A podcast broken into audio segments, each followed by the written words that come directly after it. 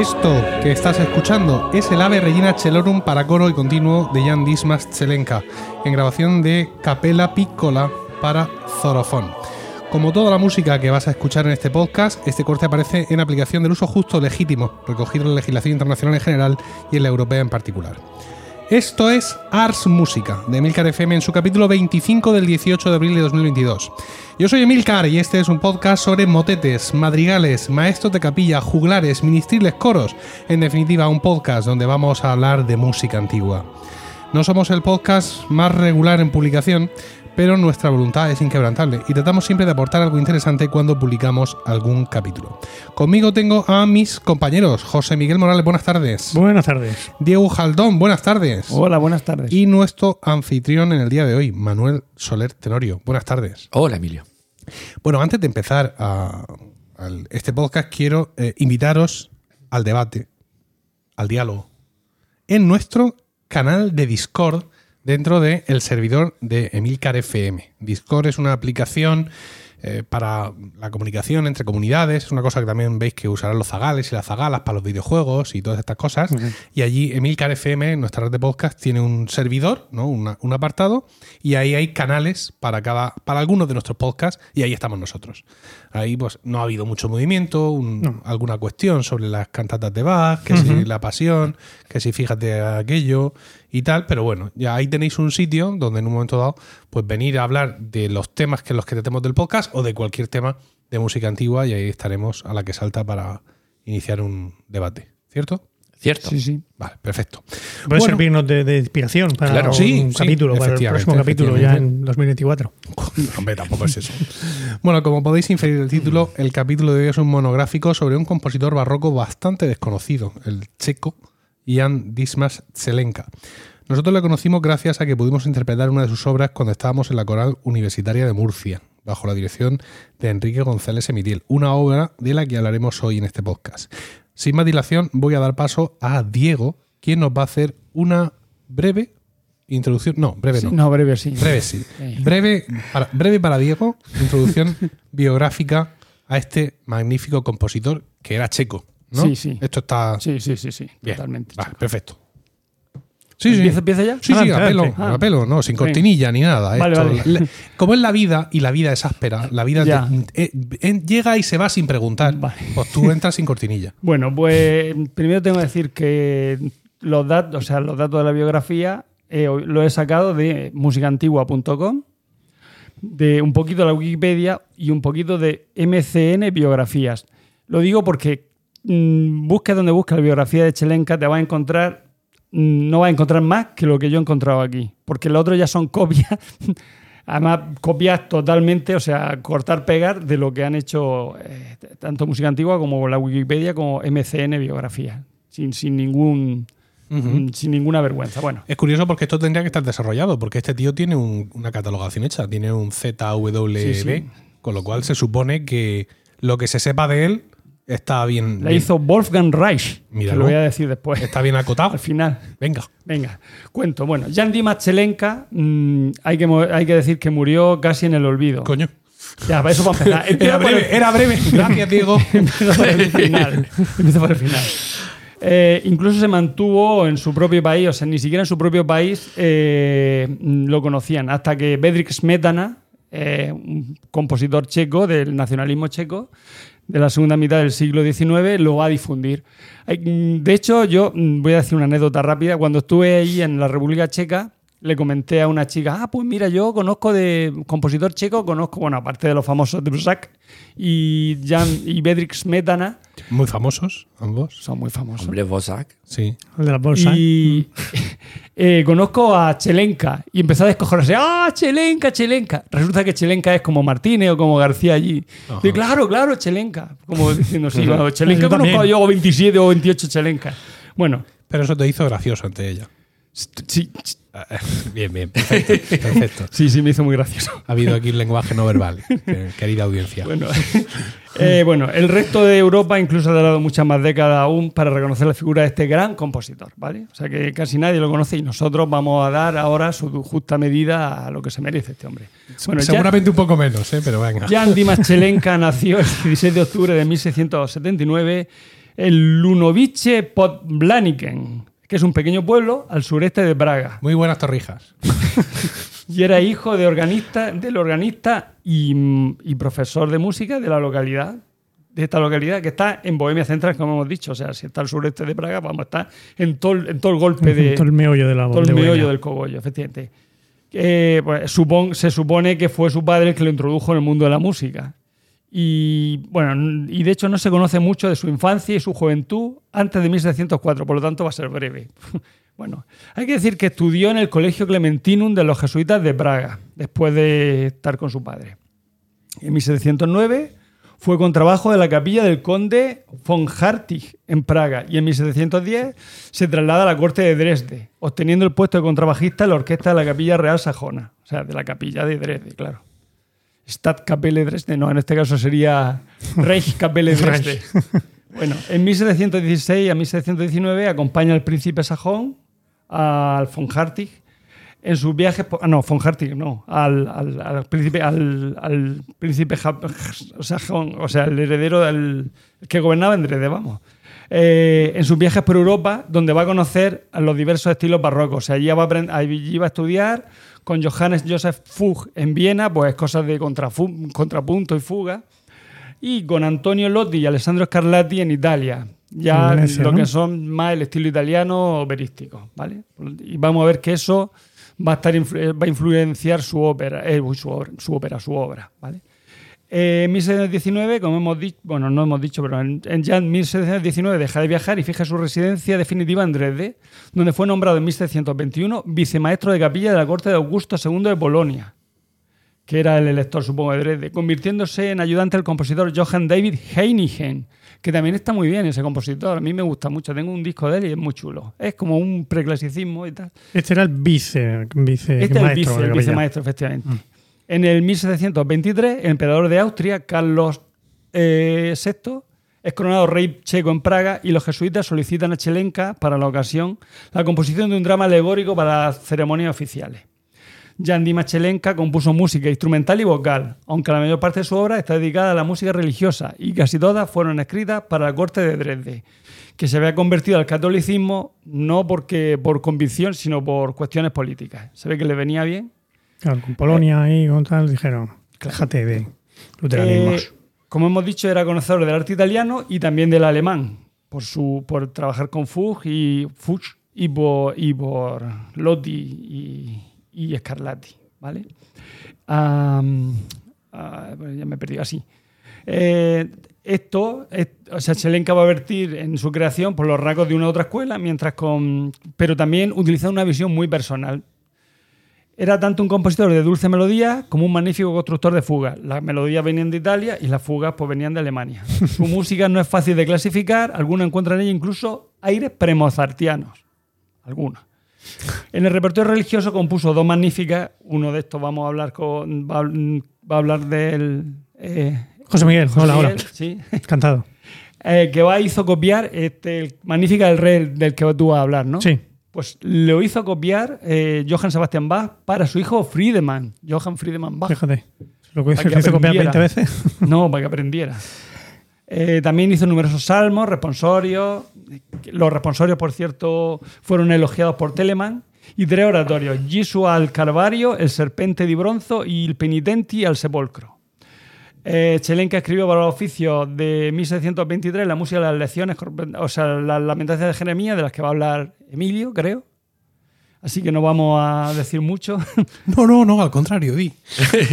sí, puedo decir. Bueno. Algo, algo, puedes decir, porque además tenemos, Bueno, una, tenemos una eh, disparidad tú y yo aquí. Todas ellas están compuestas en estilo concertante, Sí, siguiendo las corrientes italianas. ahí estamos. Son obras para voz solista, tenor o bajo, orquesta de cuerda continua, dos oboes y dos, traver- y dro- y dos flautas traveseras. Sí. Pero al año siguiente Mm, eh, prepara una serie de responsorios para esta misma celebración, 26 en total, sí, pero que no son las lamentaciones. escritos, pues serán los responsorios. Son- no la- ah, claro, los responsorios. Ah, vale, entonces los los responsorios sí son a coro Ah. y las lamentaciones son solistas. Entonces ya ahí lo tenemos. Ahí está. Eh, Pero hay, hay otro pack de lamentaciones, ¿eh? Después de estas. Por, por eso cuando has dicho al año siguiente, a mí me cuadraba, porque el de las que yo voy a hablar, que son las lamentaciones, digamos, más conocidas, Mm. son en el catálogo las ZWV53. que se compusieron en que se compusieron en el 1722. Estas las de las que yo estaba comentando. Y entonces en el 23 compone el ZW54, que es, mm, que es solo mm, los mismos tres solistas, alto, tenor y bajo, pero ya solo con continuo, Ah, vale. más íntimas. O menos dinero para contratar gente Va a ser. para los oficios.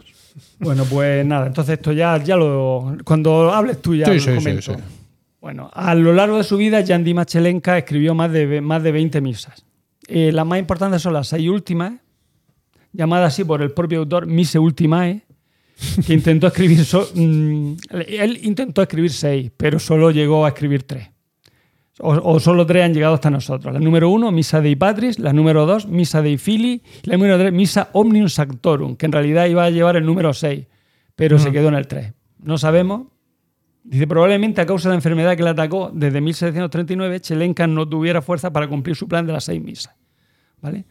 Eh, de las misas anteriores, esta última, Chelenka había seguido el formato de misa número en el estilo mixto típico de la época, que es, pues supongo que sería la, el Kyrie en un solo número, el Gloria en varios números, depen- en- dependiendo de los textos, o sea, quiero decir, con en Los versículos. de Mm. los versículos, el credo también, con los diferentes versículos, el Santu, Benedictus y Agnus Dei, ya cada, o sea, por número. Quiero decir que unos son números solos y otros mm, en- engloban varios números. ¿Y cómo dices que se llama eso? Aquí me pone en música antigua, lo he sacado. ah, formato, misas de números, en el estilo mixto típico de la época. Ajá. Supongo que será eso. Yo, de hecho, te lo iba a preguntar a ti, para ver si tú sabías qué significaba eso. Primera vez que escucho el concepto. Eh, de los cinco textos ordinarios, bueno, aquí lo explica. De los, de los cinco textos ordinarios del ritual, Kyrie, Gloria, Credo, Santo Benedicto y Agnus Dei, los Gloria y Credo, gracias a la longitud y a la expresión cambiante de sus textos, están formados por pequeñas unidades textuales, por lo que hemos dicho. Sí. Se dividen en Claro. versículos. Metes un, un solo de tenor en el, Claro. en el verso no sé cuánto. Sí, en misas luego de metes-. Aquí metemos un corico. Va a hacer, va a hacer lo mismo. Luego lo comentaremos. Eh, vale. Aquí te habla que, bueno. Eh, por, otra parte, se mueve, o sea, como hemos dicho, entre el estilo antiguo y el estilo moderno en sus composiciones también de misa. Al primero pertenece al movimiento en moteto en fuga y el estilo moderno del concierto y el de ópera, alternando las fugas concertantes con los sensibles y virtuosas arias, lo que hemos dicho. Ah, sin embargo, dice, tal y como advierte Thomas Colhase, en las mismas, en las misas últimas, el trazo es distinto. Chelenka encuentra en sus misas tardías tal equilibrio de la forma y de la técnica es- escritural, tal profundidad en la interpretación musical del texto de las misas, que su misa última se convierte en testimonios fascinantes de una voluntad artística totalmente individual y autónoma que sobrepasa las características de la época. Se ve que fu- fueron muy buenas. Le gustaba mucho. este O que se pasó al, clasici- al clasicismo. Al preclasicismo, no creo que Claro. llegara tanto al clasicismo.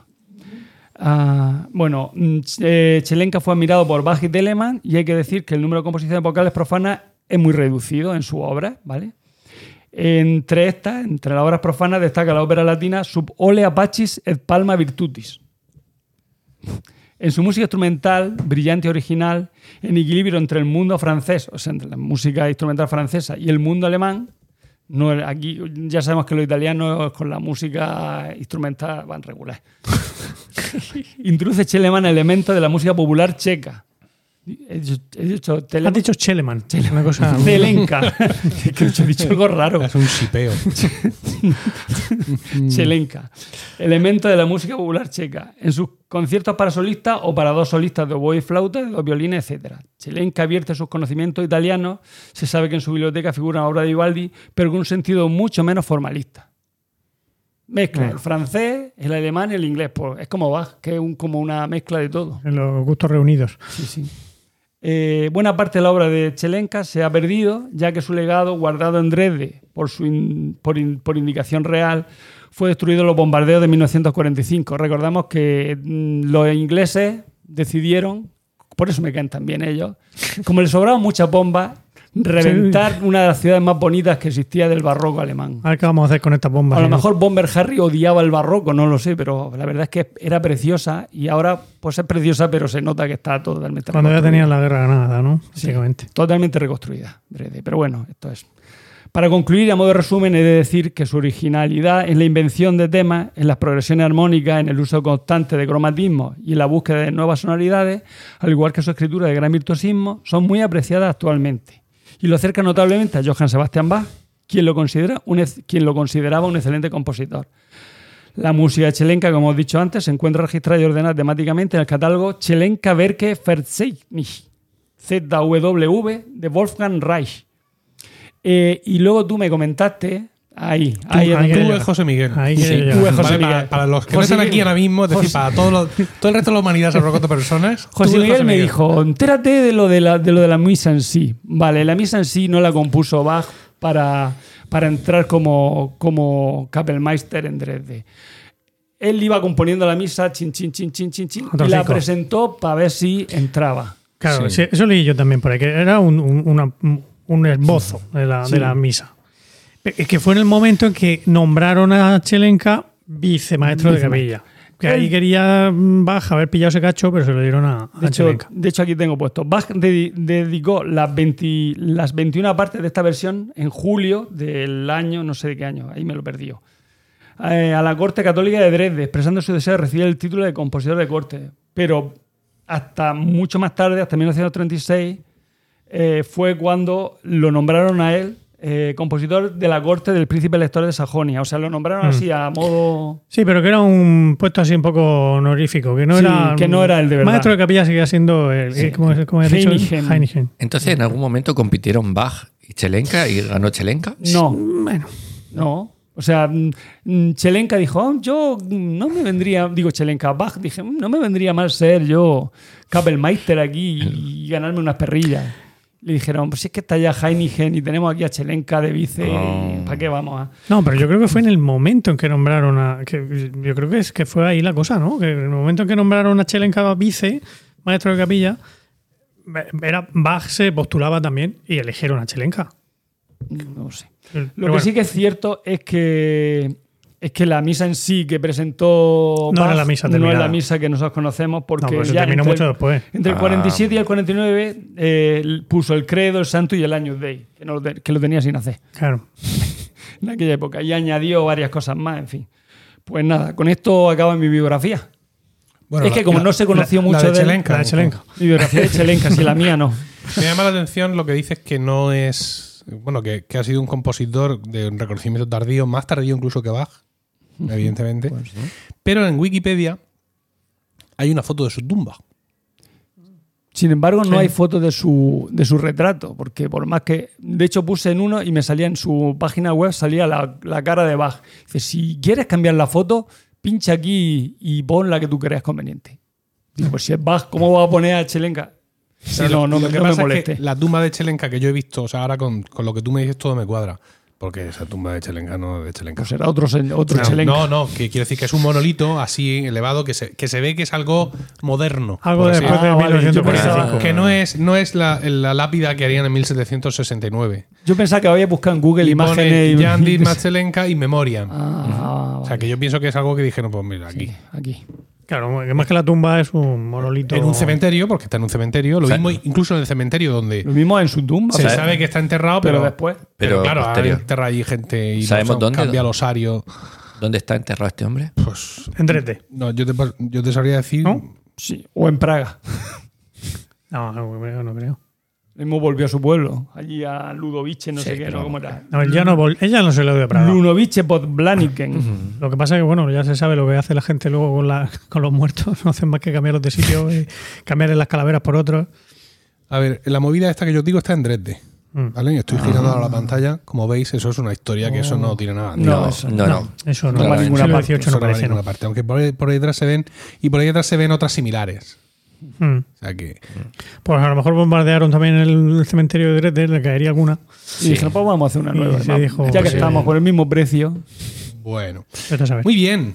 Muy bien, muchas gracias. Yo tengo, Gracias a ti. tengo un oratorio de eh, un manuscrito original de un oratorio de Chelenka. Yo, Dios. Original. Para, presumir aquí. Bueno, original quiero decir que es que, que es del, del manuscrito suyo. Eh, facsímil, fotocopia Ah, o lo sí. que coño ¿Y sea. qué letra sí. tenía? ¿Era tan mala como la de Bach? Es muy parecida. Mm. No, menos, menos. Esto era eh, Yeso al Calvario.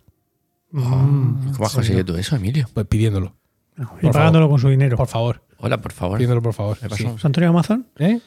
No, no, no, no. Esto es de tiempos de la corona universitaria. Ah, vale, vale. Sí, cuando pedí, por ejemplo, también el Ave Regina Celorum, que habéis escuchado al principio. Lo hemos cantado. A mí, Lo hemos ensayado brevemente. Ah, a mí ese principio me sonaba Sí, mucho. nosotros lo, lo hemos llegado a, a ensayar, pero nunca lo hemos, lo hemos cantado, pero sí lo, sí lo ensayamos. Además de una de las primeras piezas que simplemente así por, por deporte eh, ensayábamos.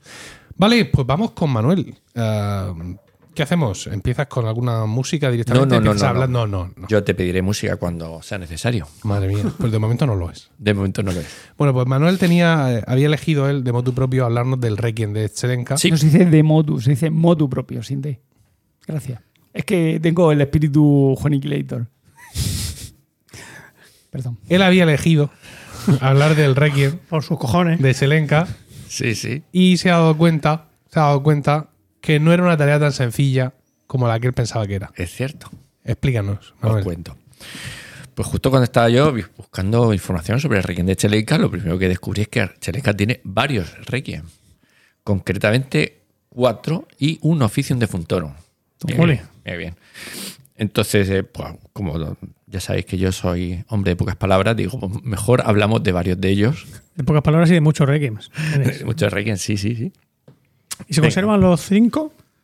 Eh, sí, lo que pasa es que hay uno del que no he encontrado grabación. Entiendo que no está grabado. Pero bueno. Entonces, lo primero es hablaros de eh, requiemsurvey.org. Toma. Es una web que seguramente no conozcáis No. y que de mi época de coleccionista de Requiem pues me fue muy útil porque ahí están todos los Requiem del mundo. Manuel siempre fue un chico muy alegre. No le dé golpecicos al micro. ¿Sabes ¿no? quién es coleccionista de requiems también? No. Gaspar Llamazares. ¿Ah, sí? Sí, sí, sí. Una vez de estas cosas por Twitter le, mandé el, el- el de. mm, Ahí. Este de. Me mandaste un, Requiem a Llamazares. Sí, bueno, pero por, por Twitter le mandé el enlace de. una- ¿Fue una amenaza? No, hombre, no. Fue una respuesta a un, a un, a un- a un requiem que publicaba él. Sí, dije y yo, tú le pues, contestaste, eh, contestaste con le, requiem. le contesté con el requiem. Como soy yo de la izquierda, ¿eh? Ay, ¿cómo se llama este? El de este que nos gusta tanto a todos, de, de- grabado por Asibochi, el de. No, Asibochi. no. No, no, no, no, No. no. Yo sé cuál dice. El que nunca podremos cantar porque no somos suficientemente buenos. Hay varios de esos. Eh, Bueno, ya lo diremos. Pues, eh, y le gustó mucho. Ah. Ay, muchas gracias, qué detalle. Le gustó mucho. mm, Bueno, continúa. es- es un Bueno, gran con los de. Ahora, hay que esperar a que en, cu- en cualquier momento durante este capítulo alguien de pronto pegue un grito Ah, y sí, diga el sí, nombre de sí, un compositor. sí, sí. Y será ese requiem que se le envió a Llamazares. Ese, sí. Eh, sí, Muy bien. pero de momento eso no va a pasar. Flamenco del Sí, 16. sí, sí, sí sé quién Ruimonte. es. Ruimon- No, No, no. flamenco. Flamenco del 16. No, no es El Ruimonte. flamenco de. Pero, pero el Requiem de Ruimonte también lo tenía yo. Es, es muy Y interesante. estaba muy interesante. Sí, sí, sí. Sí, ya, ya no soy coleccionista. No, ese sí No. no. No. Yo, yo, yo cuál papa, no. Oye, Pero fue eh, alumno de. Clemens non papa, ¿no? de no, no, no. Muto. Pierde, la No. ru. no hemos cantado No. casi nada de él. En el, en el ensemble cantamos un motete suyo Sí. eh, de, de esto de, de ascensión. Vale, da igual. Qué horror. Continúa. Me, me siento. Sí, vamos, Pero- parece si paramos el podcast y no seguimos grabando hasta que no encontremos el nombre del tío.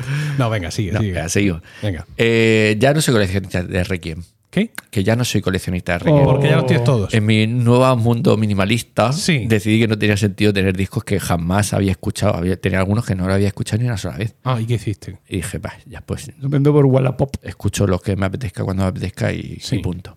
Ya. Ya, pena.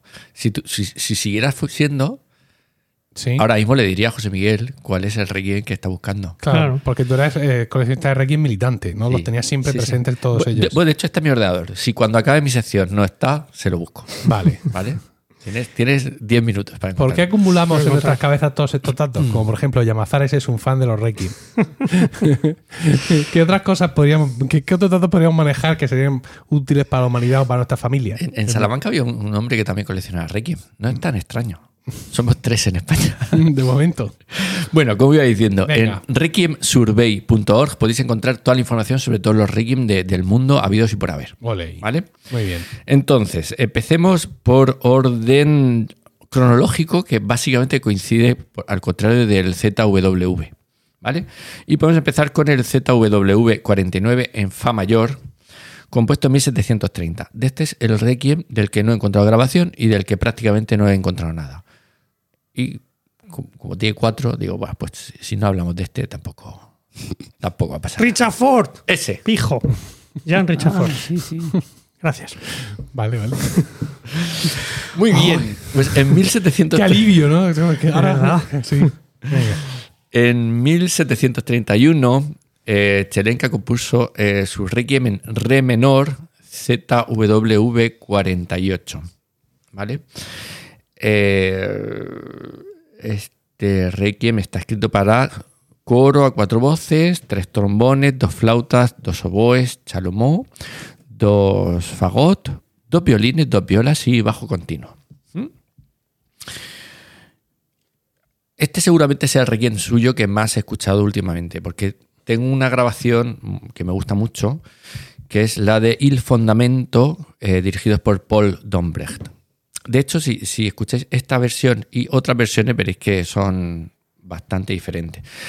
Podemos encontrar, tanto en este como en prácticamente todos, las características que ha dicho Diego, ¿no? Un control muy potente del tema contrapuntístico, muy original con el tema de los temas. Muy original con el tema de los temas. Sí, Eso quedó regular. no. Muy, muy original en la creación Ah, de temas. ahí estamos. Sí. Eso es mejor. Ajá. Es más lindo. Aunque quizá un tanto arriesgado y original. Y en cualquier caso, no, es que, bueno, yo es que tengo aquí un, un- un debate en mi interior de por qué, Ujú. por qué Chelenka no es tan famoso como, como Bach Como debiera. o como Händel O como Telemann. o como Telemann O como Vivaldi. o como Vivaldi. Puedo seguir diciendo. No, no, no, para, para. Y, y- y creo que, Muchas de estas cosas son cuantitativas. Tiene muchísimas menos obras. Hombre, que Bach seguro. Sí. Tiene muchísimas menos obras. Sí, también es verdad. En general, lo mires por donde lo mires. Tiene un número absurdo de misas, seguro, podemos 20. decir, podemos decir, pero en general tiene muchísimas menos obras. Y al final esto es al bulto. Bueno, pero es que- Aunque estar en la Z de los índices le tendría que dar un protagonismo especial. pero- Bueno, a lo mejor al estar en la Z la gente no, no llega. No, gente no ha- llega. ha cantado tanto ya antes y No ha llega. estudiado tanto que ya no le da. Uf, qué pereza. Pero bueno, de todas estas cosas que ha comentado Diego y que yo también he, he encontrado, quizá el tema de influido por, por la ópera a la hora de la creación de su música es, la que a mí más, me llama cuando escucho sus piezas, ¿no? Entonces, en este Requiem, al estilo que decía Diego, la secuencia, la secuencia de la misa de difuntos, está entera puesta en música, eh, con números diferentes para solistas, para dúos, ¿no? Va tratando esa música de maneras distintas. Eh, una y otra vez vamos viendo en la música, por lo menos en los Requiem, que uno esperaría así una profunda, Lúgubres. lúgubres, con una profunda espiritualidad. Eh, Chelenka no. Chelenka lo escuchamos y, y nos encontramos con una música no alegre, pero desde luego no con ese punto triste que esperaríamos, ¿no? Y una y otra vez he, he- he leído eh, comentarios que intentan como, como de- explicar por qué. Yo creo que es como una explicación a posteriori, ¿no? De, pues voy a inventarme algo, ¿no? Ajá.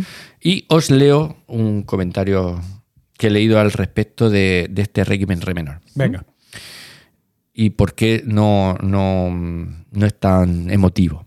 No es tanto la muerte cuanto el sentido de la vida cristiana desde el punto de vista de la salvación divina. No se trata tanto de juzgar la bondad de las acciones cuanto de la misericordia de Dios que salva. Una idea muy propia del catolicismo imperante en la corte de Dresde, a la que pertenecía Chelenka. Iba a decirte lo mismo. Es decir, dado que es católico, sabe que resucit- resucitaremos y estaremos al lado del Padre. Los protestantes, como saben que la tienen hecha, pues por eso sus requiem son más tristes, porque no, van en buena posición. Que luego ya se les perdonarán los pecados, seguramente, y todo Pero, eso, ¿no? Porque ¿cuántos todo el, mundo, todo el mundo es bueno. Pero, mm, cuidado, Pero ¿cuántos requiem de compositores protestantes conoces tú? Mozart. Mozart era católico. ¿Sí? Austríaco de pura cepa. En Austria son católicos, pero vamos, de, de- de la cabeza a los pies. Pues menudo fail entonces mi, mi exposición. Es, es divertida, pero poco, poco rigurosa. ¿Y Brahms? ¿El requiem alemán de Brahms? Ah, ahí sí, ese sí. Pero, uy, uno. Requiem de Brahms. Pero se lo compuso por la madre, no era un requiem así muy, a- muy al uso de requiem. no, No, no, y no. tiene Requiem. textos Los textos son, sí, alemanes. Bueno, vamos a dejar de hablar de Brahms, que Emilio nos echa. Eh, Estamos en tu casa, entonces. mi capacidad de echaros es reducida. Aunque no me ganas. Eso sí. Si habláis de Brahms. Este sí que es un buen momento para poner Ah, la primera pista. De los tres Requiem he elegido en los tres el primer movimiento para que podáis venga. comparar. Entonces, Vale. pongo el de Il Fundamento, ¿no? Correcto. Venga, vamos para allá.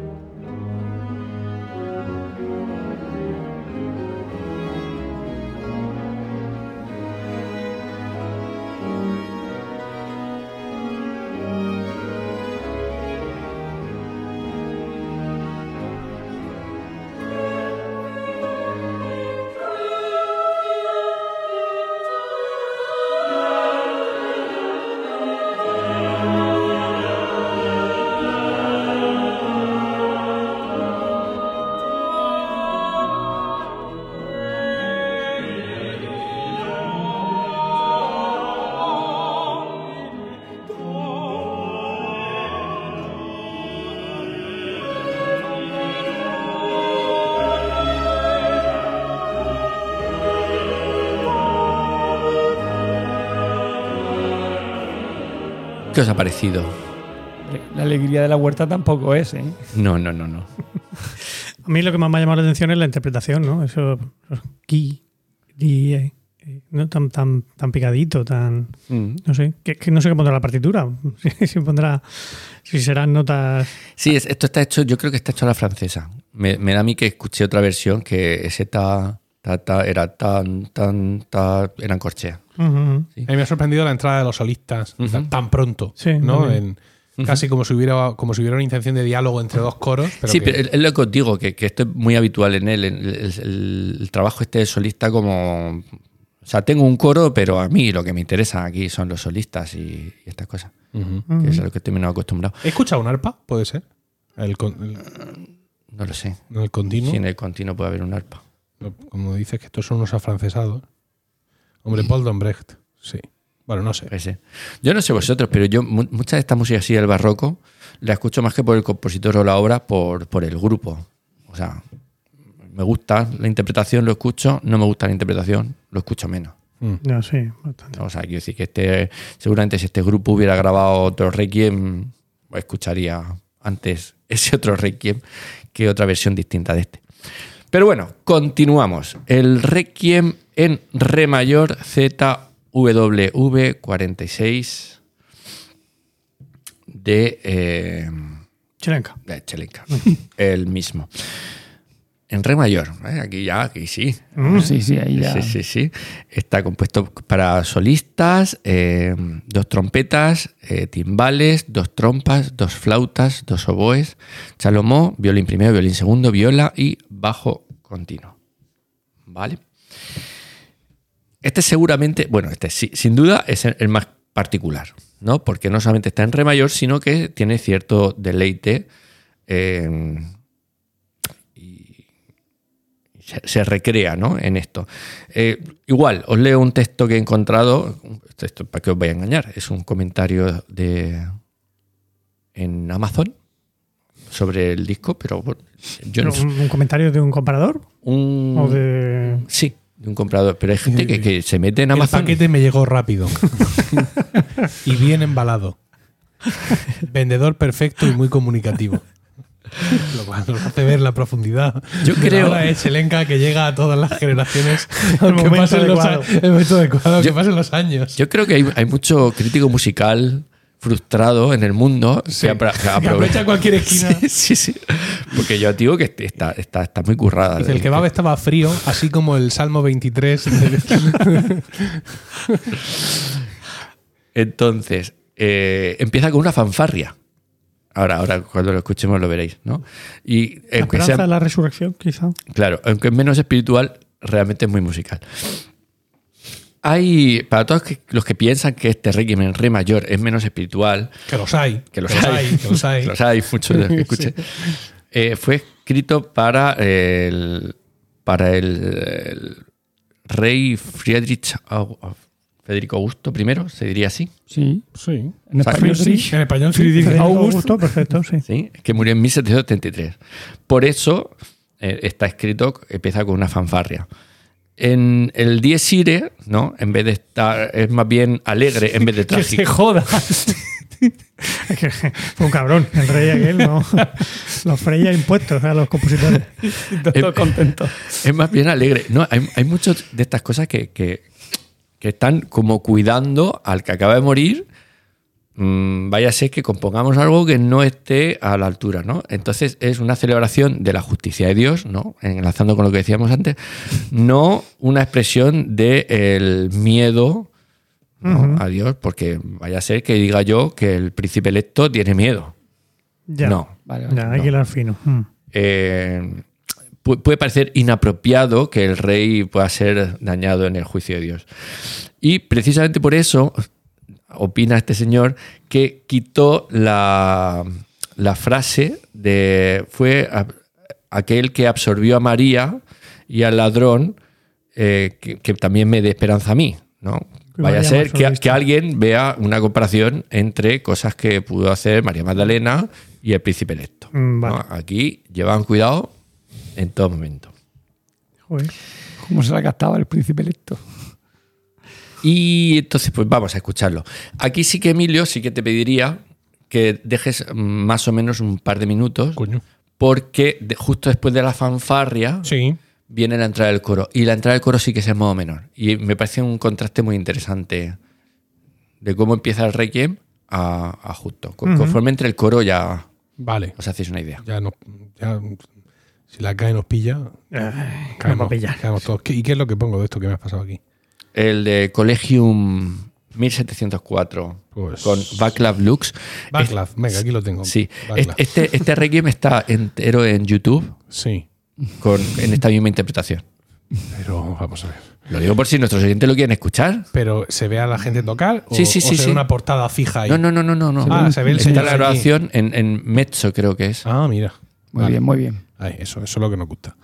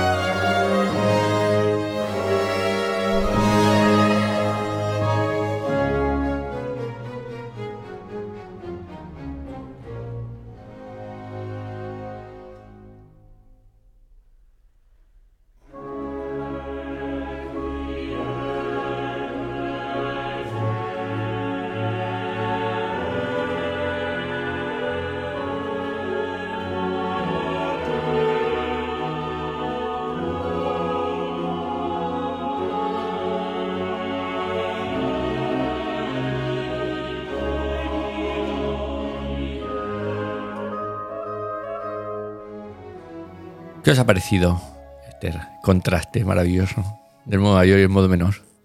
Sí, es, mm, muy curioso porque además hay al principio, durante la fanfarria también hay un momento que modula Sí. a menor y luego retoma Sí, sí, otra sí, vez sí, el, sí, sí. el mayor. Y, y- y efectivamente, o sea, el último acorde del- del- de, la fanfarria es mayor. y me imagino Y la a, entrada es- a coro ahí ni, ni, ni, ni, ni, haciendo cuentas para. Fíjate que a mí, más que sorprenderme la entrada del coro, me ha sorprendido todos los cambios que ha habido durante la parte instrumental. Ajá. Fíjate. Sobre todo porque no había muy buenas referencias de la música instrumental de Tselenka. Y, y, sin embargo le he visto ahí con, con muchos recursos. Esto Sí. suelto. Sí, sí, sí. la- esas flautas ahí eh, eh, un, poquito pastorales, también hay que reconocerlo. Ujú. Una cosa un poco. Reggae muy interesante. Sí, sí, sí. Qué curioso. No puedo evitar, José Miguel, ya sabes que soy profe de armonía, Mm. decirte que, que esto es, es muy habitual, sobre todo a partir de Beethoven. El último acorde del modo mayor es el mismo, acaba en, el- en la dominante y es la misma dominante que la del modo menor. Ya. Entonces, es bueno, Ahí era relativamente fácil sí, cogerlo, ¿no? relativamente, relativamente fácil. Bueno, estos serían, digamos, en principio los dos requiem de los que yo hablaría, si no fuera porque cuando yo elegí hablar del requiem de Chelenka, en realidad estaba refiriéndome, estaba pensando en, en- en otro que, de que no hemos dicho nada, pero que luego investigando claramente seguramente sería el menos importante de los tres. Para empezar, sería el, requiem en do menor, ZWV 45, compuesto para coro, solistas, tres trombones, violín primero, violín segundo, viola y eh, bajo continuo. Y está atribuido. Mm, o sea que yo no sé seguro si, si es de Chelenka o no. De hecho, a mí me suena bastante diferente a todo lo que hemos escuchado anteriormente. Pero como os digo, este es el que realmente yo he escuchado muchas veces, del que estoy profundamente enamorado, sobre todo del, del principio que vamos a escuchar. Y también porque es quizá más coral. Pero fíjate que yo creo que aquí lo que te ocurre es una cuestión, como has mencionado antes, de intérpretes. O sea, este Requiem, que- o sea, esta- este disco que es mío, por así decirlo, que me lo compro yo hace muchísimo tiempo, que te lo paso a ti, que luego tú lo has escuchado 300.000 veces mm, más que yo, y la calidad de la interpretación, eh, el tipo de grupo que lo interpreta, es claramente distinto a las, a las grabaciones que hemos escuchado. Eso es cierto. ¿Vale? Es como una, eh, como una interpretación como menos historicista, como más de coro de la radio ¿Este que pública. es de un garotón? ¿o qué? Sí, una cosa así. Entonces, claro, es inevitable el, el que exista todo ese, ese shock auditivo, aunque lo hayas escuchado, escuchado mucho cuando luego escuchas a Paul Dombrecht, Dombrecht o a estos tíos últimos del Collegium Vocal y no sé qué narices. Sí. Pues claro, el estilo de interpretación, Sí. la calidad de los cantantes. La grabación también la, es La bastante- toma, la toma en sí em- es muy distinta. ¿no? no es un garotón, pero vamos. Pero del estilo. La grabación más antigua. Sí. Entonces ya os digo, lo, lo mismo, déjalo porque el, el principio es como muy coral. Esto perfectamente lo podríamos cantar nosotros si, si tuviéramos un coro. Pero, y me gusta mucho la cuando acaba la parte coral y empiezan los solistas. O sea, ese juego de coro con solistas es quizás de mis cosas preferidas. Que por cierto, acabo de hablar con mi padre antes de empezar a grabar. Yo estoy en casa de Tenorio, voy a grabar un, un podcast de música y dice, a ver cuándo hacéis un concierto. digo, papá. digo, esto ya se acabó. dice, no, hombre, pero dice, un concierto para la familia. Un revival. Y, y luego nos invitáis a cenar. Claro. Claro. o por lo menos vamos nosotros. Ah, ¿Ya? ¿Le doy? Cuando quieras, venga. Et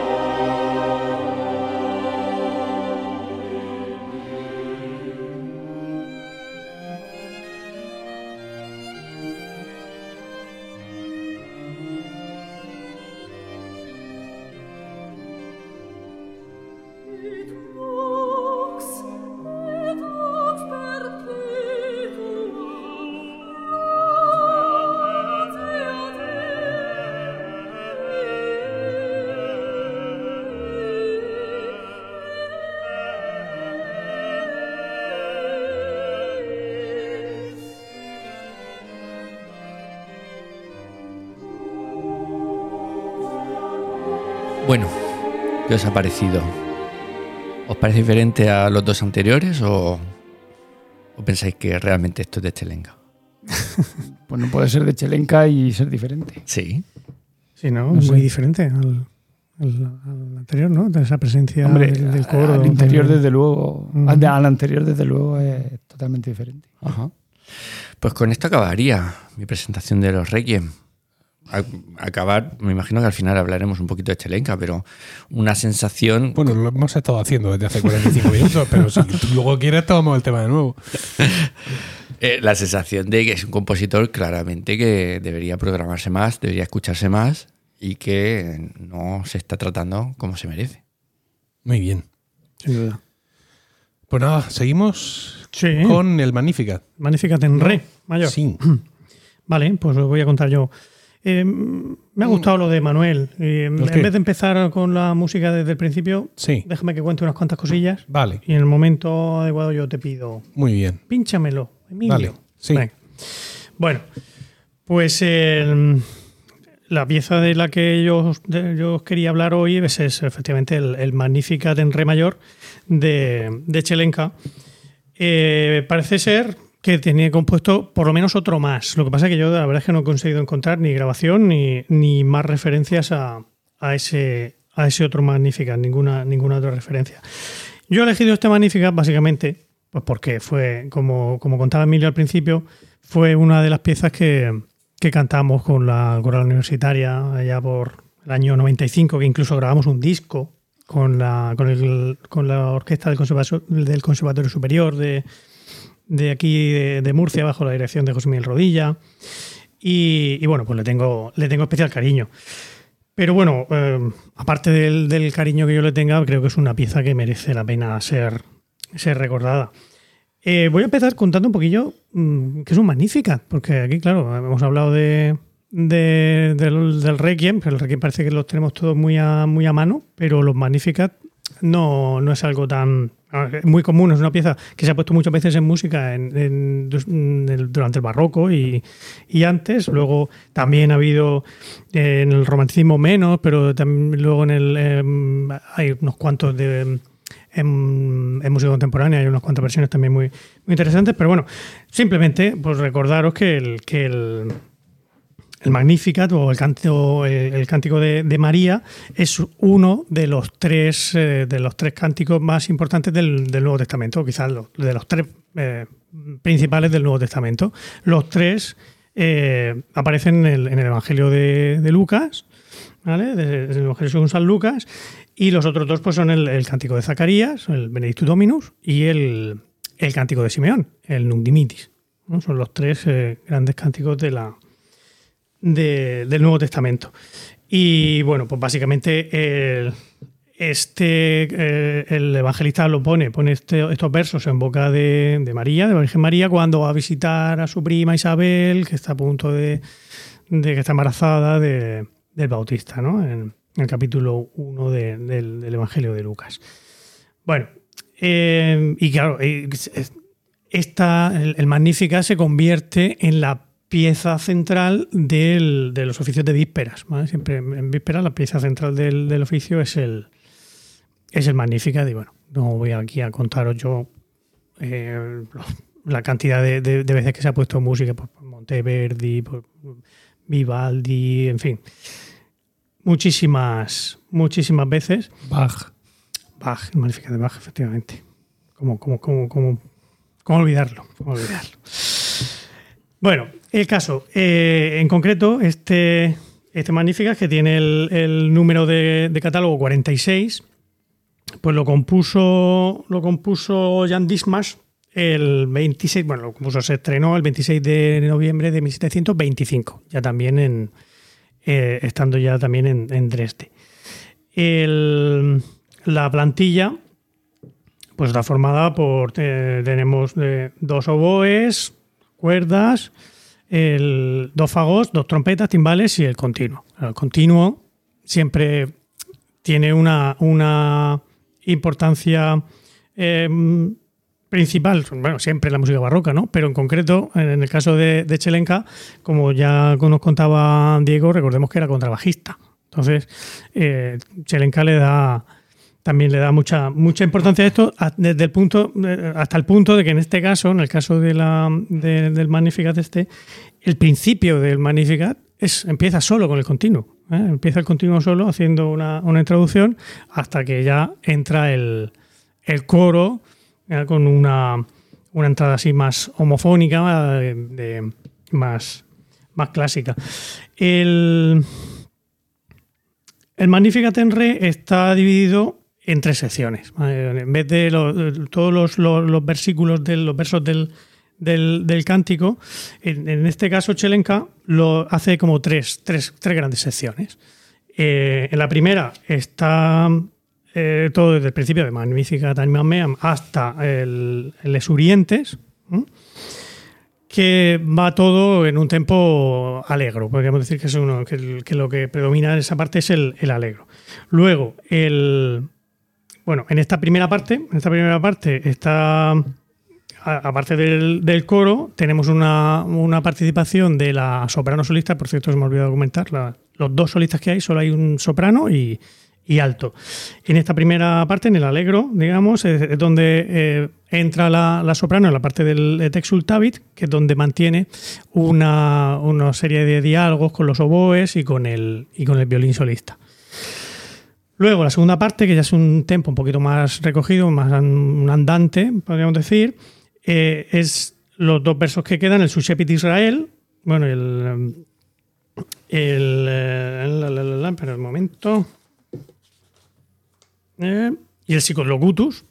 Están, son, eh, aquí el, el solista es el, es el alto que con, lo, con lo que conversa, digamos, es con el, con el coro. ¿Vale? La- el- son estos dos, estos dos versículos, el Suchepit y el, el Siculocutus, y la doxología, el Gloria Patri, Filio, etcétera, ¿no? como Sicuterat in principio.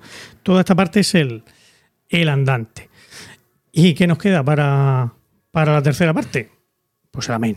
Nos queda el amén, que es una pedazaco, un pedazo de- de- de fuga eh, con dos, una doble fuga, podemos decir, con, que tiene dos temas principales, ¿no?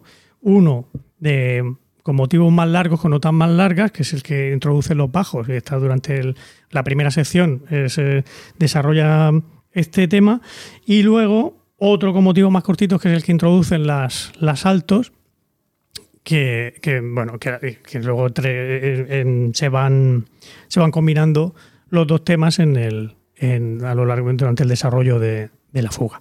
Vale y aquí es donde que esto es eh, el tempo ya es más rápido todavía no Eh, volvemos al, a un presto. Y aquí es donde me gustaría que pusieras la, la, La- pista. La grabación que me has pasado tú es una que has encontrado. sí. O es la que quieres escuchar. Es que hay un disco de Suzuki sí. de para bis que lleva el Magnificat de Bach y los dos Magnificat de Chelenka. ah no me digas Sí, sí, sí, sí. fíjate pues no he buscado yo bien Vale, y no sé si lleva alguno más, pero bueno, eh, tenía guardado el que tú me has dicho antes, pero me he acordado el de Suzuki y te- y ponemos ese, si te parece. venga Venga, pues. Pensaba que no iba a poner nosotros cantando. Es que no lo tenemos. No, no, no, en no lo tengo pasado. No tengo el, lo tengo el CD, pero no Ah, lo tenemos. Yo, sí lo tenía pasado MP3s. Sí. Bueno. Lo, que no enti- lo que no entiendo es cómo no lo tengo yo pasado. Increíble. Ahora nos hablas de ese disco, ¿vale? De, las- de las piezas que lleva y todo eso. Venga, vamos a Yo- poner. Yo me imagino que también lo tengo pasado. Pero yo es que no lo tengo y y no sé por qué. Bueno, Vale. Vamos a poner el amén de la versión esta de Suzuki. Aquí, este es.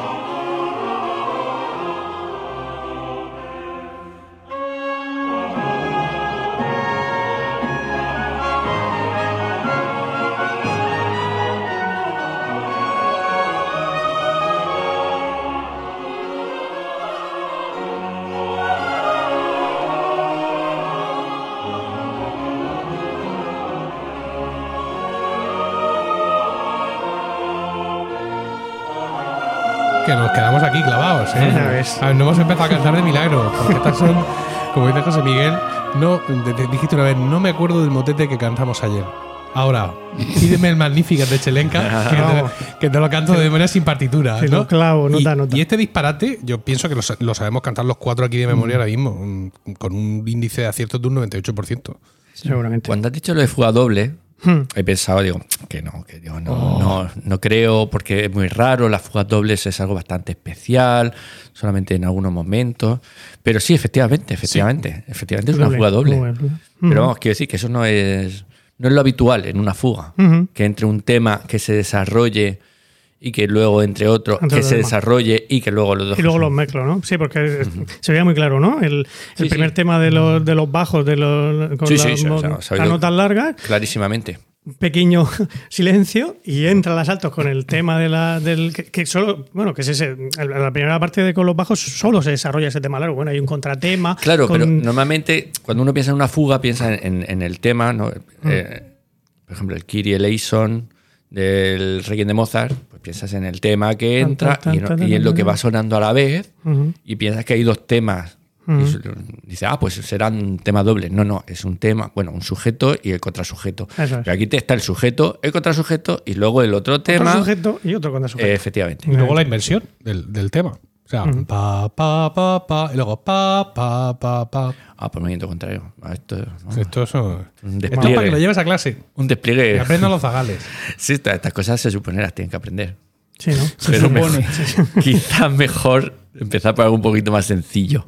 Bueno, Bueno, básicamente, pues nada. eh, bueno, y eso es lo que mm, yo os quería contar sobre el, sobre el, el de Chelenka. Si, en cuanto al disco ese que os comentaba, de la que grabamos con la coral en el año 95, aparte de este Magnificat en red de, de Chelenka, pues tenía otros dos Magnificats. Un Magnificat atribuido al Binoni, un Magnificat en sol menor atribuido al Binoni, que no. Bueno, tampoco me he documentado mucho sobre él.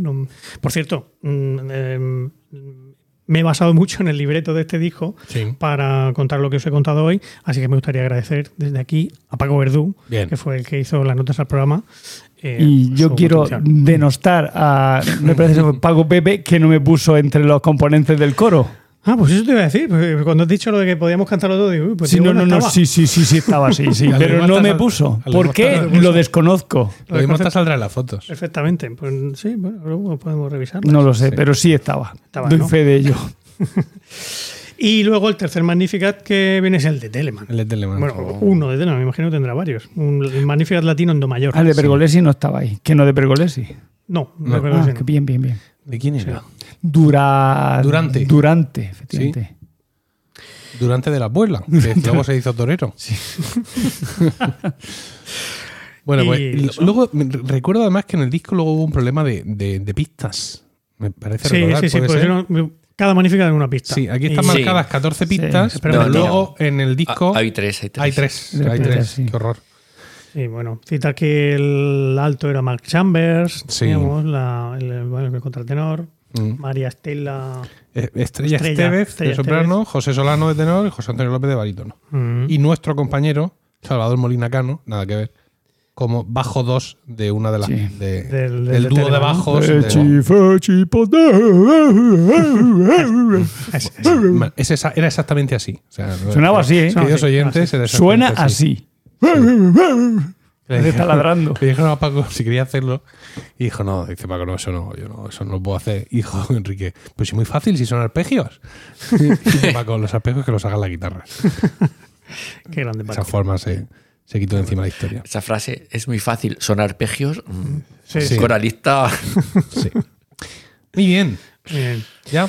Sí, bueno, no, una cosita que se me había olvidado comentar, que hay un momento también en el Magnificat muy, mm, muy mm, así, muy vistoso, muy mm, impactante, que es en el, al principio, en, el, en la primera parte, precisamente en el, en el Esurientes, justo cuando antes del, al final del verso que dice aquí yo, de posuit potentes de sede, et exultabit humiles. Esta parte acaba pues todo muy, muy pianito, muy decreciendo, haciendo lo- lo- los humildes. Y con un cambio de tempo. Justo para, para decirle la siguiente frase, les orientes eh, in plebit bonis, es, eh, llenó a los pobres los llenó de bondades, pues entra ahí con toda la, la timbalería, un forte súbito. Y Muy retoma el alegro. Retoma, efectivamente, retoma el, el Sí. tempo del, del principio. que es esperábamos menos. No, no, escucha, sácame un boli y papel pautado y te lo escribo. con todas sus partes. Sí, sí, sí, sí. Un gran, un gran manifiesto. Cerebros jóvenes, in- Claro. influenciables. La, la esponja que decía, Claro. que decía María Montessori. ¿Seguimos? Seguimos. Venga, me toca a mí. Voy a hablar de las lamentaciones. Eh, ya, ya hemos estado comentando con Diego que escribe dos sets de lamentaciones, una más a full, ¿no? Con más instrumentación, y otra más, más recoleta, ¿no? Y eh, bueno, voy a hablar, a ver, iba a empezar ahora sí a hablar de cabeza, pero no lo tengo yo aquí apuntado. De la que os hablo, de la que yo os hablo es la primera de ellas, que es está compuesta en 1722 para tres solistas, alto, tenor y bajo, y una orquesta. Dios mío. Una No, orquesta es de una motos. moto, sí, Es una orquesta de motos. Bueno, eh, luego nosotros escuchamos muchas cosas que luego en la grabación no se recogen. Porque para eso ya, me he gastado yo mil euros en equipo. Claro, decir que- claro. bueno, la orquesta para, para mí es inusualmente nutrida, aunque después de lo que podemos ver de la obra de, de Chelenka no es tan inusual, pero claro, cuando uno piensa en lamentaciones y en lamentaciones barrocas, evidentemente, pues hay una supuesta tradición que seguir y uno no espera flautas. Porque no las espera, pero están. Entonces, la- el- hablamos de solistas alto, tenor y bajo, no hay coro, y la orquesta es una orquesta de cuerdas con dos partes de violonchelo, también curioso esto, dos flautas, dos oboes, un shalomó, eh, que puede ser sustituido por oboe. Un shalomó es un antepasado del clarinete. Es una especie de cosa rara ahí, que además con su familia, alto, tenor, bajo, etcétera. Y bueno, pues aquí aparece. Y lo curioso es que eh, la parte más, más hippie de toda esa instrumentación solo aparece en la, en la tercer grupo de lamentaciones. Hablamos de lamentaciones para miércoles, jueves y viernes, que ahora hablaré de esto, y son las del viernes las que presentan la instrumentación chunga. Es decir, las flautas, las dos partes obligadas de violonchelo, ojo con esto, y también en una de, de las partes también el Shalomó o oboe, si usted no ha podido encontrar esto, que yo lo he puesto porque mi primo tiene Shalomó y mi, mi madre me obliga a que le dé trabajo. Porque es como yo le suelo leer estas cosas, ¿no? Pero que muchas veces es así, ¿eh? En, en las cantatas de Bach, cada vez que vemos un, un instrumento, un instrumento raro, era por algo de eso, era porque las habían encontrado en un cajón. Que, si Yo creo que, que allí en 3D tenía que haber chalemoístas a punta pala, porque Sí. casi todo lo que habéis nombrado Sí, lleva sí. chalemó. Sí, el manifiesto, ¿no? En principio. Yo creo que las de Charpentier también tienen flauta. De hecho, no sé por qué me suena lo de la flauta dulce asociada a la muerte. Dios mío. ¿Esto suena de algo? Igual No. que si, si menor y la flauta dulce. Creo que debemos de llamar las flautas de pico para que los, de la- los flautistas no se enfaden con nosotros. Flautas de pico, perdón. ¿Vale? Es como ah, que ya no puedo llamar holandeses a los holandeses. Eso también está. Ahora, ¿Cómo hay que llamarlo? Es porque ya han dicho que, ya, que lo de Holanda que ya está bien, que ahora son Países Bajos. ¿Y cómo se Y llama? lo de los Países. Bajos, ¿cómo se llama? Países Bajenses. Esto no, bajitos. esto no lo han terminado de aclarar. Pues- Neerlandeses. Ner- no, muy feo. Muy feo. Vale, pues mañana escribimos a la, a la- Holandeses. Bueno, mañana no, que es el bando la huerta. Pero cuando volvamos les escribimos y decimos que desde el podcast de la música nos negamos a, a adoptar estos términos. Venga, entonces tenemos las lamentaciones para mí. eh, eh, son, eh, son seis lamentaciones que son dos por día. A lo que le pone música eh, Tselenka. Tenemos las de miércoles, que son para la primera lamentación para bajo, solista, y la segunda para alto. El texto Incipit Lamentatio con Quomodo sed civitas, la primera y la segunda Baud et egressus. No hay tercera. O sea, no hay tercera en ninguna. ¿Vale? Ahora hablamos de esa tercera que falta. Las del jueves son para tenor, la primera Hef cogitavit dominus y la segunda para bajo Lamet matribus suis dixerunt. Y las de viernes son para tenor, la primera Aleph quomodo oscurantum, que os voy a decir a vosotros que no sepáis, y la última ya para alto Dalef adaesit lingua, que esto no hacía falta ni que lo dijera. Pero yo, como lo tengo que apuntado, lo he dicho.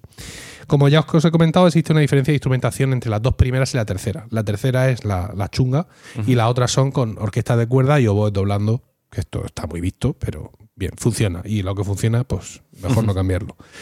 Eh, tendríamos que hablar a lo mejor algún día, bueno, esto ya estará hablado muchísimo, de, la- de cómo evoluciona el tratamiento de las lamentaciones ¿no? en la música. Desde el- el- lo que hay puesto en canto gregoriano y cómo está estructurado y cómo esa misma estructura se hereda luego en polifonía y cómo acaba luego mm, transmutada en el barroco, ¿no? Porque ya se pierde un poco ese efecto antifonal del supuesto solista que canta las letras o no, o al revés, o es el coro, o sea, es, es el final, uno canta una cosa, otro canta otra, luego llega un momento en el barroco en que, en que desaparece y, y- y no se sigue siguiendo, no sigue ese patrón y por qué, y pues, ahí hay mucho de lo que de lo que hablar, seguramente habrá TFGs o incluso tesis doctorales al respecto. Pero un día podemos ponernos aquí con unos, con unos cubatas y hablar nosotros también. Claro. Porque para eso tenemos un podcast, ¿no? Nadie nos lo impide. Bueno, para mí lo más importante de, de esta obra, y, y va a sonar frívolo, es la grabación en sí. El disco. ¿no? La, la versión de la que yo voy a hablar, que es una cosa absolutamente mítica. Es una grabación del sello Hyperion, que luego fue eh, transmutando a sus sellos de, de ya de menos precio conforme va haciendo el tiempo. Salió en Helios también, ¿no? Esto le han sacado, le han sacado el peringue. Y yo siempre ambicioné tenerla en mis manos. ¿no? Yo, de estas yo tenía un catálogo de Hyperion en, en los 90 y claro, aquello para mí era pues como para otros tener la Playboy. Quiero decir, aquí cada uno, cada uno con sus vicios. Y claro, yo veía esta portada, yo veía unas lamentaciones de Chelenka y a mí me explotaba la cabeza. Eh, yo recuerdo eso, en mis- eran mis primeros días de, de empezar a comprar CDs y a coleccionar música. Y claro, uno tiene sus prioridades. No te vas a comprar las lamentaciones de Chelenka si solo tienes dos mesías. Esto, esto es de salvajes. Entonces, claro, hay, hay unas prioridades, ¿no? Eh, y cuando por fin conseguí el disco, eh, no hubo en mí ningún tipo de decepción. O sea, ese disco era tal cual yo lo había soñado durante, durante muchísimos años. La, obra per se, o sea, lo que es la música, la partitura, colmó todas mis ansiedades y aparte mm, me llamó la atención en aquel momento y además mm, un poco manteniendo lo que yo sabía entonces, que no es mucho menos de lo que sé ahora. ¿no? Es decir, yo tenía en mente las lamentaciones de, de ¿no? Y estas lamentaciones, evidentemente, pues eran como mucho menos, eh, no, mucho menos floreadas, mucho con, perdían un poco ese toque un poco supuestamente arcaico que a veces pueden notar en la de Couperin por la instrumentación, por, por esos adornos como tan libres, ¿no? Yo esto lo veía como a mí me gustan las cosas más formales y más serias, ¿no? Todo como, como un poco, digamos, eh, como, como si fuera la, la evolución y la culmen del, del género. En, en algún momento pensé que podría ser, diga, bueno, pues Chelenka ya lo mismo, estos son áreas normales y corrientes, ¿no? Pues la, en la misma área que hubiera hecho para una misa o para lo pero con un texto. Pero no. Siempre bajo mi punto de vista, sí siento que esta música de solistas tiene un carácter especial. O sea, que ha compuesto unas lamentaciones y que no es una pieza a la que le cambian la letra y, y la pueden meter en cualquier, en cualquier misa. Aunque la última vez que hablamos de esta apreciación fracasé estrepitosamente. ¿Te acuerdas? Porque yo dije, no, no, eso es música sacra. No, pues mira, cambia el texto 10 veces ya con esta. Eh, eh, es una obra además de madurez de Chelenka, con lo cual tiene todo ya el pescado vendido en ese sentido, ya sabe perfectamente lo que hace, no hay experimentaciones, no hay mm, derivaciones, no hay un preclasicismo como el que a veces se aventura en algunas de sus obras, sino que esto es ya, esto es el, el Chelenka puro, vamos, el, el que tú paras a la gente en la calle y dices Chelenka y esto es lo que te sueltan. Eh, como os he dicho, para mí gran parte de todo esto, y lo mismo lo tengo mitificado la obra, ¿no? Y luego viene aquí algún experto en Chelenka y dice, "Eh, pues, no, no son tan buenas, ¿no? Pero claro, para mí tiene mucha carga la grabación, porque en la portada los solistas, alto, tenor y bajo, son Michael Chance, John Mark Ainsley y Michael George, que son tres de los principales cantantes ingleses solistas de música barroca de finales del siglo pasado, ¿no? de finales de los 80, principios de, de los 90, que por cierto Michael Chance estuvo cantando hasta 2015 o por lo menos haciendo grabaciones, no sé si cantando luego también, pero grabaciones de Michael Chance hay hasta 2015 ya con, con, cierta, con cierta edad. Es un disco de 1991 y están acompañados por un grupo que se llama The Chandos, no sé cómo se pronuncia esto, pero se escribe así, Chandos Baroque Players. Es un grupo sin director, un Einharmonisch eh, Ensemble, eh, que tiene una discografía muy escueta. No llega ni siquiera, son cinco discos lo que tiene, con distintas discográficas. Tiene dos de Telemann, uno de Vivaldi, uno de Alessandro Scarlatti y este de Chelenka. Pensé en un momento que lo mismo eran un grupo de estos que se forman entre los primos de, de Michael Chance y de Michael George y, de- y del otro, y que se- pero no, ¿eh? No porque eh, la horquilla de sus grabaciones es súper amplia. Es decir, las grabaciones que hacen, incluso hay muchos años de distancia entre unas grabaciones y otras, lo cual me da a entender pues, que esto es un grupo que existió mm, de verdad, ¿no? Eh, que tuvo incluso una carrera conciertística en el Reino Unido importante, pero que por lo que sea les daba pereza grabar. Y bueno, pero Sí, y- sí. y además en aquella época, con cómo estaban las discográficas y con los grandísimos grupos que había grabando de todo, pues había pequeñas oportunidades seguramente para grupos como, como estos. Un grupo que tampoco es que sea nada del otro jueves. ¿Vale? Lo cual, a lo mejor incluso. mm, lo cual incluso está bien, ¿no? Es decir, que no es especialmente virtuoso en la grabación. Quizá la, la música tampoco lo pide, no sé decirte. La toma tampoco es maravillosa. No es una toma. También es una toma antigua, ¿sabes? Del año 90, pero no es de estas tomas con una transparencia. Aquí sí se escuchan trastes, se escucha todo ese tipo de sonidos que ya estamos acostumbrados, pero no con una presencia, o sea, no tienen la sensación, no, es que es como si estuviera yo allí en, en Dresde, sentado al lado del, del elector, eh, tomando el, el- el snack este barbacoa del, del Mercadona, que esto es puro veneno. Lo mismo se murió el elector de- de- de- del este, ¿no? Pero vamos, eh, al final eh, el, el trabajo es súper redondo. Es decir, tanto la interpretación instrumental como los solistas, como el conjunto, como la presencia sonora, te dan uno de esos discos redondos. Uno de esos discos un, un consumibles a tope, ¿no? Súper perfecto y que, y que te deja pues increíblemente satisfecho. Sobre todo cuando ya lo has venido rumiando eh, desde tiempo y en tus tiempos de juventud, que eres más radical y todo ese, este tipo de, de- de cosas. Eh, estas lamentaciones, al igual que entiendo que las otras, fueron creadas por Chelenka con un ánimo eh, litúrgico para la capilla, de- dice, eh, dicen, cuando buscas, dice, para la capilla electoral. Claro, la capilla del elector.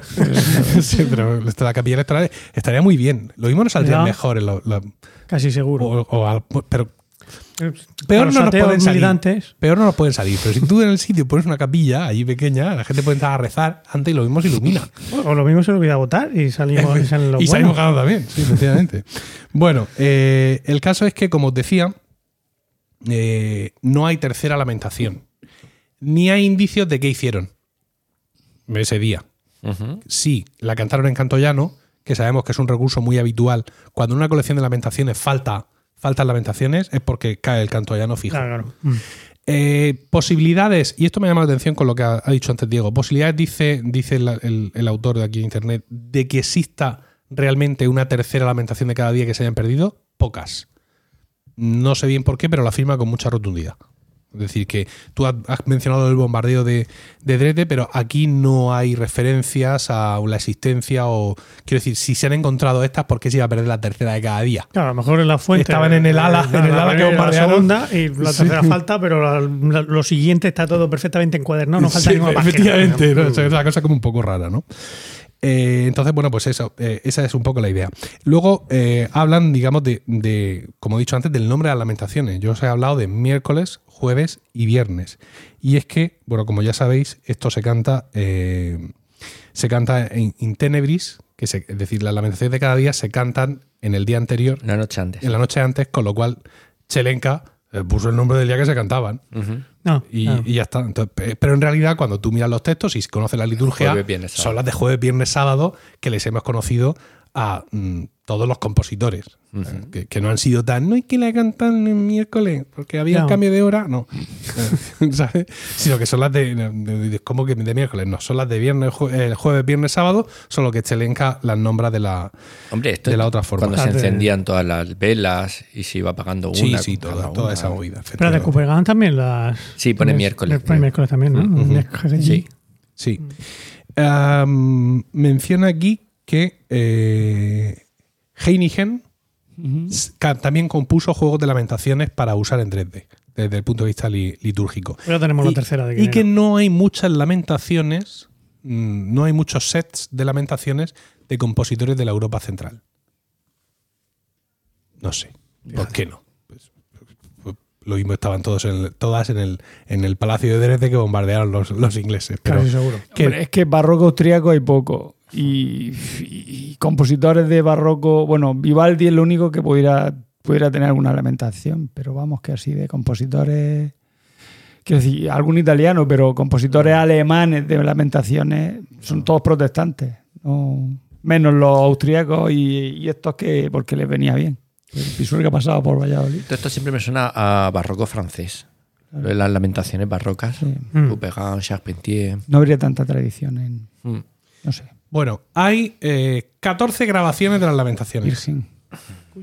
¿vale? Aunque hay muchas que son mm, como De, la que de hemos- de esta. de esta, sí. Porque quiero decir que la otra que hablaba Diego. Sí, Ni idea las No que hay. sabemos, Pero ¿no? vamos, se lo busco ahora mismo si tenéis mucho capricho. no, no. 14 grabaciones. Eh, Algunas de ellas son un poco peludas, ¿no? Que decimos nosotros son un garotón, entonces, el, el del Rias Stat Cabercoar, ¿no? Entonces esas cosas así, de esos nombres largos y, y suenan un poco como el Requiem en Do que, que hemos puesto en la última pista de, pero hay unas que son de René Jacobs, con la Escola Cantorum Basiliensis. Aún así, está en la mejor, o sea, no solo en la mejor de las grabaciones, de las lamentaciones, sino que ciertos sectores de la crítica, sector reducido, porque a Chelenka no le hacen mucho caso, sostiene que esta es la mejor grabación de música de Chelenka que, que existe. La tuya, la Hyperion. La de Hiperión, sí. No Que- decir la sí, tuya, sí. la de la coral. Sí. A ver, yo no me yo no aventuraría tanto, porque claro, quiero decir, decir eso de una pie- de una de un disco que contiene una única obra y encima una obra tan tan tan condicionante, ¿no? Porque ya hemos visto que en los, man- en los, en los Requiem Chelenka se maneja con mucha libertad, Sí. ¿no? Hace cosas que están fuera o que están dentro de determinados cánones. Pero aquí en las lamentaciones tú tienes menos juego, por regla general. ¿no? Entonces, pues, mm, hablar con esa rotundidad, por mucho que me guste a mí, por mucho que sea un delirio de juventud, pues mm, no sé, no me parece tan representativo, ¿no? El, el- en- dentro de lo que es la obra de Chelenka como para, para decirlo así. No lo vais a encontrar en Apple Music, No. no lo vais a encontrar en Spotify, Oh, pero los Diperion son gente que se viste por los pies. Con lo cual os podéis ir a su página web y por 8 libras o dólares o euros o, Virgen marroquíes. o dracmas os bajáis unos MP3 estupendos y se la pagáis a esos señores y, Muy bien. y todo va para, para- para la pensión de jubilación de Michael Chance, sin, sin ningún problema.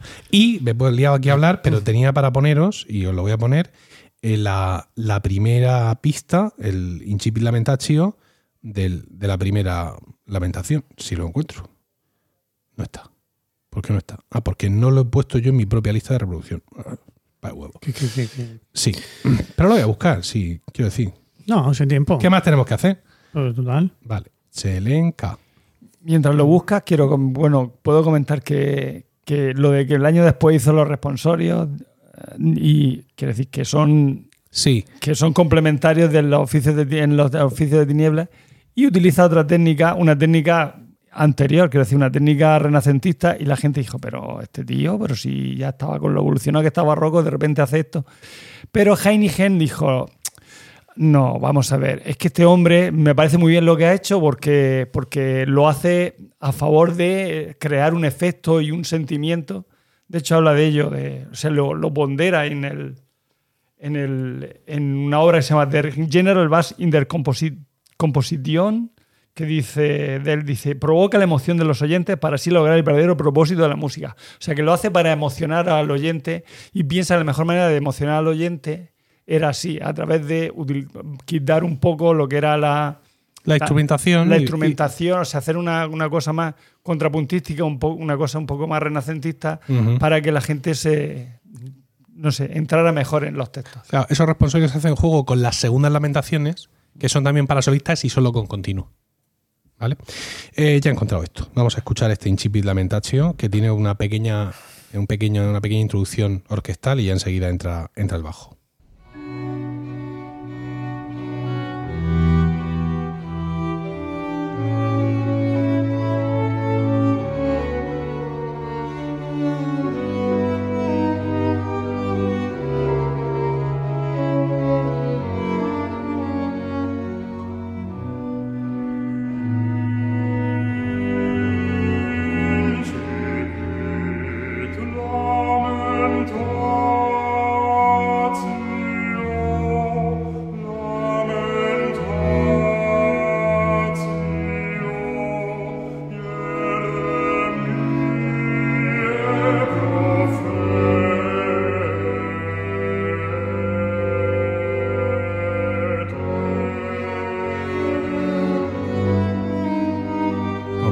Mata de la ansiedad eh, esa resolución. Me sorprende mucho lo del bajo. Estoy tan acostumbrado a lamentaciones de soprano, contralto, soprano 1, soprano 2. Ujú. No, no lo he comentado, pero eh, todas las lamentaciones, o sea, bueno, sí, os he citado que era este es de alto, este es de... No hay ningún momento en los que estén juntos. Ajá. Y también las tonalidades son distintas. Con lo cual, en algún momento puede tener el, puedes tener el, puede tener el tufo ¿no? o la idea de que son obras separadas y que los cataloguistas, que son muy de catalogar, las han juntado, pero no es así. No es así, es una, son, está compuesto como un todo con una instrumentación, con una idea que y se hicieron para la, para la Semana Santa de ese año. Es decir, aunque tengan esa idea de diversidad, pero no es una obra creada como, como un conjunto. Y ya está. Hemos cumplido con nuestro, con nuestro bien. destino en, en- en la vida, ¿no? Sí. ¿Eh? Tanto nos dio Chelenka y ahora le hemos devuelto un poco. Porque una hora y veinte le hemos devuelto. Claro que lo, sí. lo más importante, yo tengo ganas de escuchar más cosas de Chelenka, que es un poco el objetivo de, De estas cosas. de estas cosas. Sí.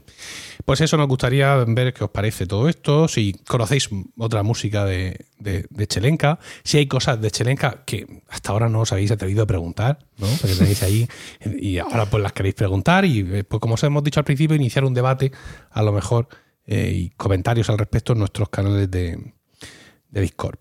Eh, yo creo que esto ha sido todo, ¿verdad? En este vigésimo quinto capítulo de As Música. Muchas gracias por el tiempo que habéis dedicado a escucharnos y esperamos de corazón que os haya resultado entretenido y saciante. Esperamos vuestros comentarios en Twitter, arroba música, pero sobre todo en Discord, en el servidor de Emilcar FM. Os ponéis en emilcar.fm barra Discord, decís que sí a todos, creáis una cuenta si no la tenéis y pum, ahí nos vais a encontrar. Vamos a terminar el programa dejándoos la grabación. ¿Qué os parece? Del, es decir, ahora me la pasáis o lo que sea, Ah, claro. del, del número uno del Magnífica de Chelenka, interpretado por la cola universitaria. Ah, sí, sí, sí. sí. Muy bien. ¿Vale? Luego, como vosotros si lo tenéis ripeado, Sí. me lo pasáis y lo ponemos ahí. Espero que, que lo disfrutéis tanto escuchándolo como nosotros en su momento, cuando éramos jóvenes y nos soplábamos el flequillo, eh, disfrutamos cantándolo. También es un poco pelúa nuestra ¿Eh? versión. Que también es un poco pelúa nuestra versión. Muy. Sí, bueno, pero, no, pero, pero- eh, pero es muy entusiasta. eso. Éramos jóvenes. Claro que sí. Sí, claro. Nos despedimos hasta el próximo capítulo y recordad lo que dijo Sancho. Donde música hubiere, mala cosa no existiere.